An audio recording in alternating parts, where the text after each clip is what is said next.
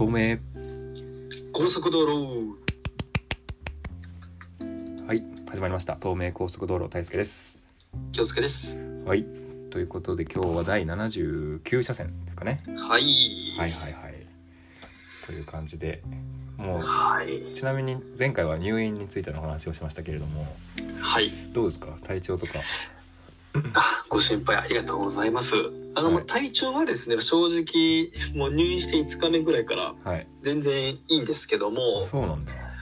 ただその肝臓、まあ、肝炎だったんですけどもうんうんその数値うんそう気になる。あんまり下がらないまま実は退院したんですよ。はいはいはい言ってたね。ただ今も全然異常値で。マジか。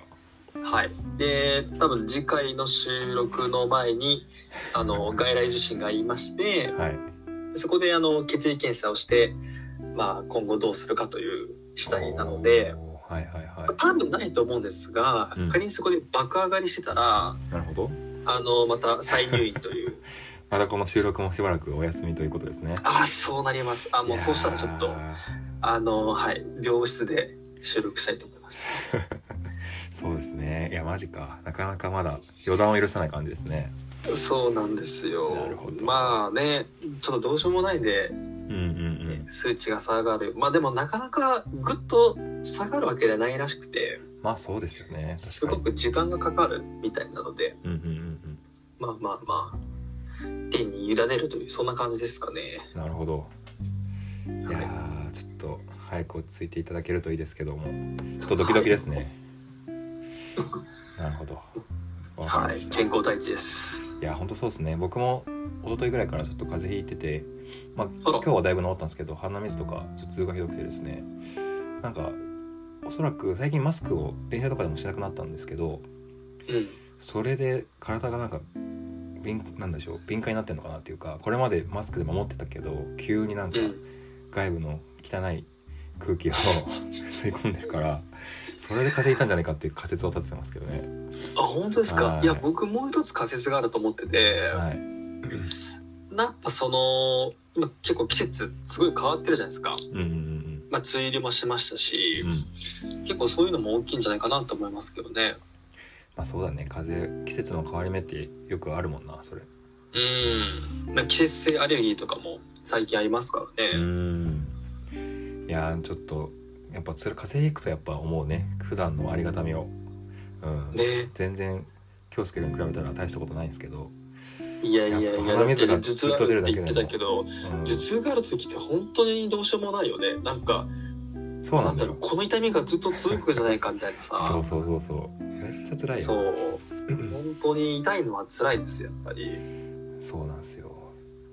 まあっていう感じでねまちょっと、た週末もね台風が近づくということで。いやー台風多いですね。なんか。ねえ。そんな感じでちょっとまあ健康に気をつけてやっていきたいんですけども今はい。日はですね、ちょっとあまり最近やってなかったなんか住むとかなんかどこに住みたいかみたいなことをテーマにちょっとディスカッションしたいと思ってまして。なるほどですね。あんまやったことないテーマですね。そうそうそう。どこに住みたいか。今はね我々東名高速道路っていう名の通りそれぞれ東京名古屋に住んでますけどもはい。なんか今後5年10年あるいは老後とかどういうところに住みたいかみたいなイメージとかってありますか？なんか。うーんなんか僕は、まあ、ずっと、まあ、名古屋で生まれ育っては名古屋に住んでますけども全然違う町いうんうんうん。に住んでみたいなっていう思いがすごいありますね今。あそうなんだ。うんでそれは別に日本でもいいしうん。違う国でもいいしみたいな。のもありますね。ただなんかそのなんでしょう。まあその中高年になってうん。まあ若いうちはいろいろと転々とする暮らしもあるじゃないですか。はいはい。最近そういうなんか過ごし方もうん流行ってますけど。ただなんかああここでもつの住みかじゃないですけど。うん。っていうのはやっぱりどちらかというとやっぱり田舎の方がいいなって思いますよね。あーまあそうだね。うん、なんか子供とか、まあ、親になって子供ができたりとかするともうなんか自然とかがある程度ある場所じゃないとちょっと教育上もなんかどうなんだろうとか思ったりしちゃいますしね。うん。うん。そうだなそうなんだよね。まあ僕らがその中高年になるってことはまあ大体3 4 0年後だと思うんですけど、うん。まあ、その時ってその日本の人口とかいろいろと都市の構図もすごい変わってきてるから、はいはいはいはい。うん、なんか今でいう郊外みたいなとこがうん。田舎とか過疎になってる可能性も全然あるじゃないですか。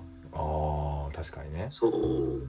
そうだよね。で多分なんか都市がもしかしたら東京だけとかかもしれないあしー本当の一一極化っていう感じだね。都市が。そうそうそうそうそう。なるほどね。その時に東京って住みやすさとしてはどうなのかなっていう。はいはいはいはい。なんか疑問もね出てきたりするから。いやー確かにね。そう。どうですか大輔さん？ありますか？いやーなんか今話聞いててなんかいろいろ分かんなくなってきましたね。その今の時点で言えば東京って結構便利だし、まあ、ほどほどうん。田舎は、田舎というか遠くに行けば自然もあるのでなんか満足してるんですけど確かに30年や50年とか先を考えると全然違う景色なんだろうなと思って。ねえ、うん。まあ、変わるのは間違いないけどまあどうなるかわかんないもんね、うんうんうんそっかでも今の時点だったら全然東京も東京のままでもいいかなって感じですか？そうですね。なんかもともと田舎とか自然も好きだから、まあ、長野とかさそういうのも考えたりしましたけどうん。うん。仕事をする上ではやっぱ東京の良さってやっぱあってうん。いろんな人に会いやすいですし情報も入ってくるっていうのは間違いなくあるうんので、うん、30代とかは東京にいる気がしますね。なんかわかんないですけど、うんまあそうだよね。やっぱうん。人物お金がね一番集まるそうそうそうそ場所だからやっぱ仕事をしやすさは間違いないですよね。なんかううん。特にリアルですねする仕事は特に。そうそうそうそう。まあでもそれこそ欲張りに2拠点とかもねやれたらいいなと思いますけどね。なんか東京とうん。田舎町とかねそういうのができると豊かになる気もしますけどね。ううんん確かに多拠点ってでもなんかそういう人も増えてきたじゃないですか。僕はそういう暮らしをしたことがないんでわかんないんですけどでもちろんすごいななんでしょうそのモードの切り替えって意味ですごくそういう暮らしってすごくいいなって思うんですけど、うんうん。純粋に大変そうだなっていう気もなんかちょっと勝手にしちゃいしちゃったりするんですけど、うなんだろうね。なんか、まあ、お金的な部分で2倍かかるっていうのもあるだろうし、まあ、その移動時間とかもそうなんだけどなんだろうなその向こうに行った時になんていうのかな自分の帰る場所がなないみたいな感覚にならないかなってちょっと思ってて。うんそうなんかまあ一拠点ちゃんとあってその上で多拠点やるならいいんですけどなんかいろんなとこを転々とするっていう人も結構いるじゃないですか今。サービスとかもあると思うんですけど、そういう人たちってなんか自分の帰る家みたいなのがなくなるっていうのがなんか居場所とかないっていうのがなんか不安だなって思いますけどね僕も。ねえ、ん。いや僕も全く同じこと考えてて。うん。やっぱなんかなんでしょう人ってやっぱそのまあ城が最初の時はね転々としてたと思うんですけど、うんうんうんまあ、ずっと定住生活で、ね。まあ、定住生活をしてきたうん。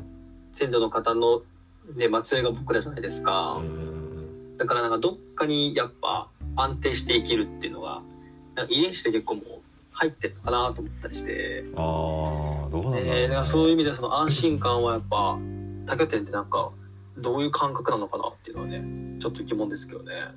そうだね。まあ逆にあれかもねホームがいっぱいあるみたいな感覚の人はいいだろうね。自分の帰るうん家がいっぱいあるみたいな。うん。向き不向きはありそうだね。そうだね確かに。それはあるな。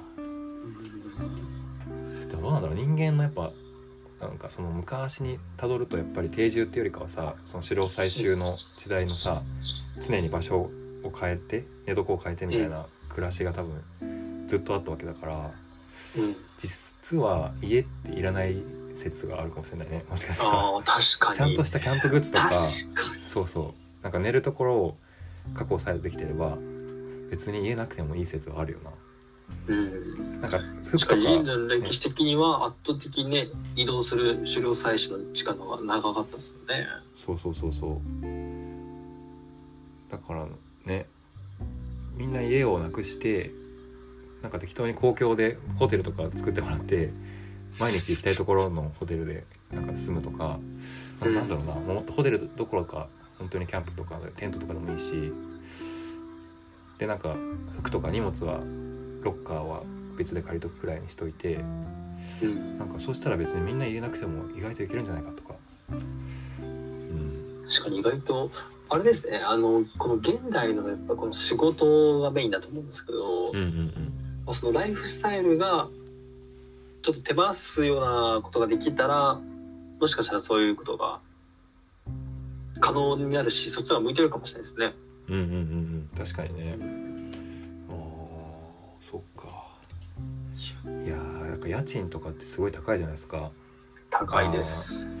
本当に今一人暮らししてますけど勝手に8万とか消えてくのがあるからなんか家なくしたらすごいなと思って今。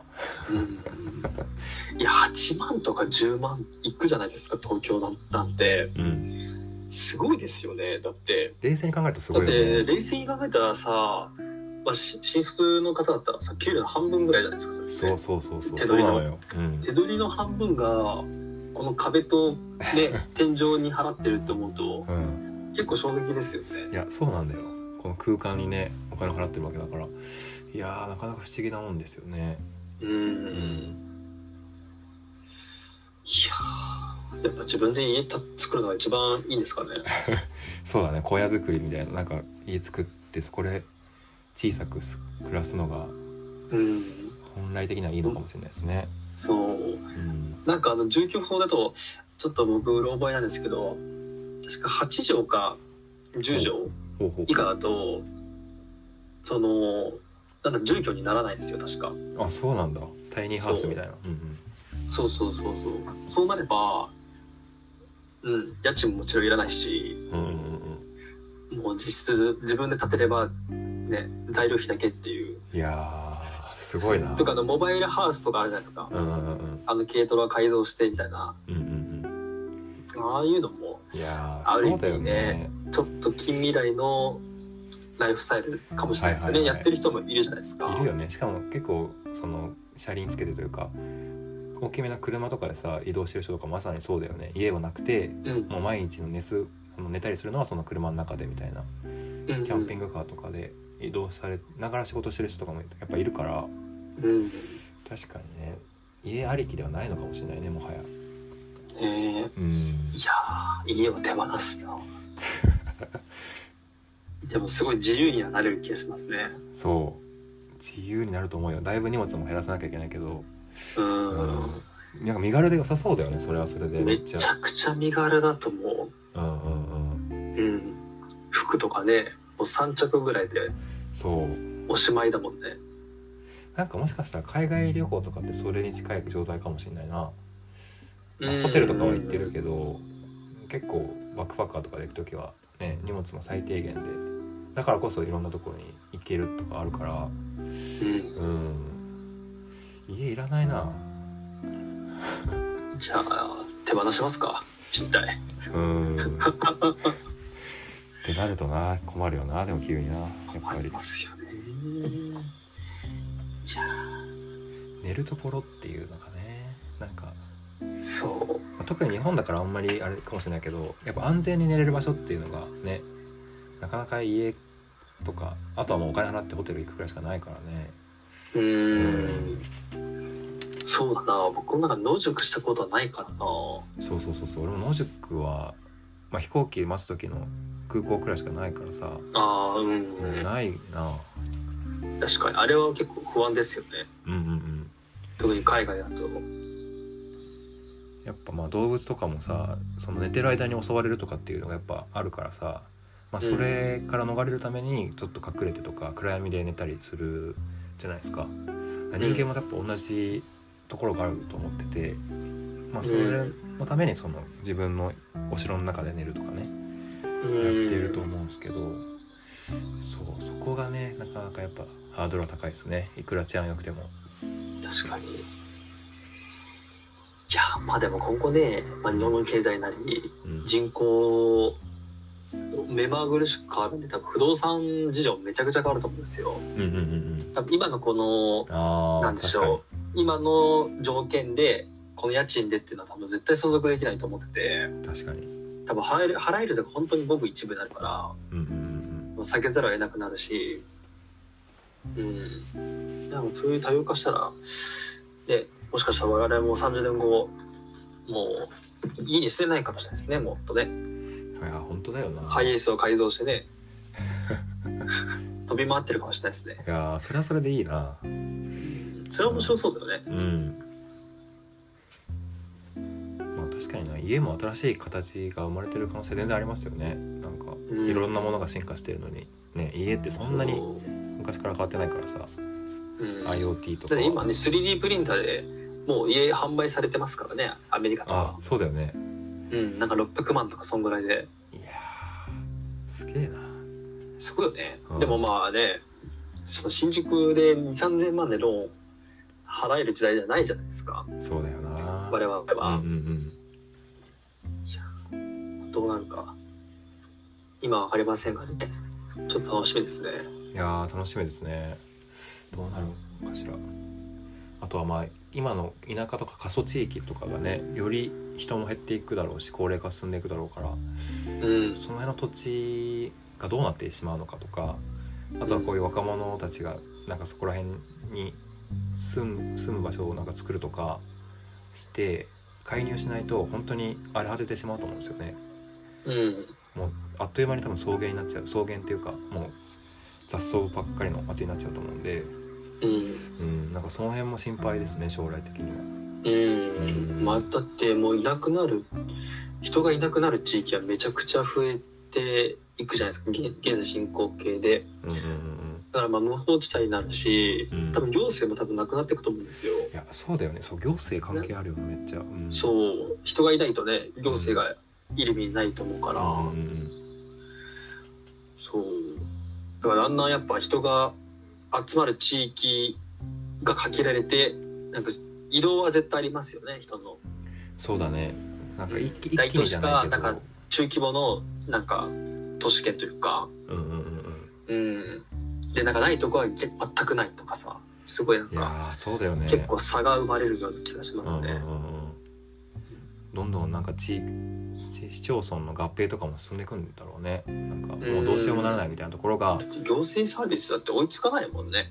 そうそうサービスする相手もあんまりいないし収入がそもそもないからね地方そうそ税とかのう。だから働く人もね、本当にいなくなるから。だからシンプルに人口が減るっていうことがやっぱ圧倒的にダメージというか大きいんですよね日本はうーん。うんいや、大きすぎて、ちょっとね、想像するのも恐ろしいぐらいですけどね。ね。いや本当だよな。なんか出生率もめちゃくちゃ毎年落ち12年か13年くらいずっと落ちてるし。うん。い大丈夫かな？や大丈夫かしら？ー、大丈夫なんすかね。まあ、我々世代が仮に逃げ切れたとしても、今のね、うん。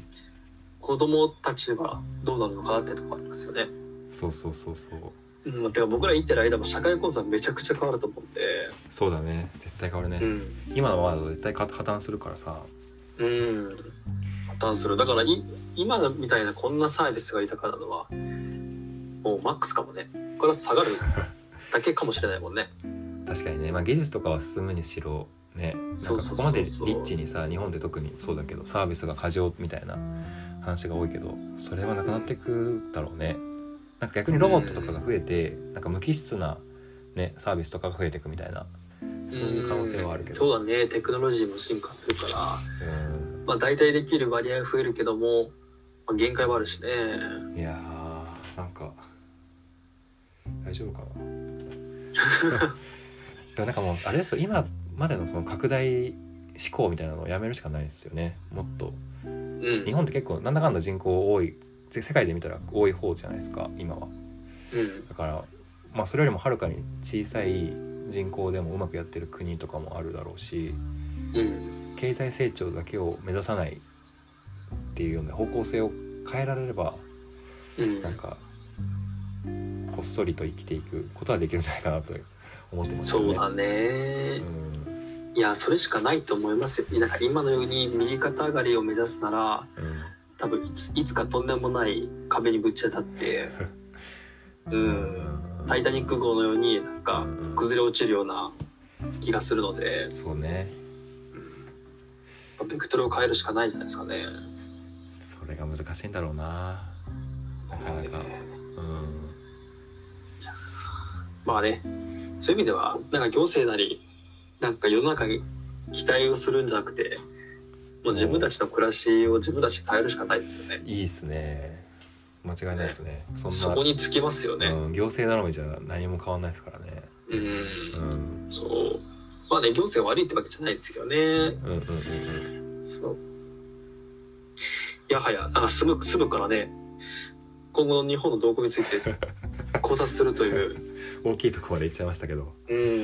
うんそうだねまあ最初なんか冒頭で海外とかにも住みたいみたいな話もありましたけど、うん。まあ海外もねなんか確かに経験としては僕も住みたいなって思うんですけどやっぱり日本で生まれた以上はなんか日本にこだわりもやっぱあるし最後は日本でっていうのはちょっと気持ち的にはやっぱあるからうんちょっと日本の未来は考えちゃいますねどうしても。考えちゃいますね。いや、うん本当僕も次の住みかは絶対日本がいいと思うんで。そうだよな。いやちょっと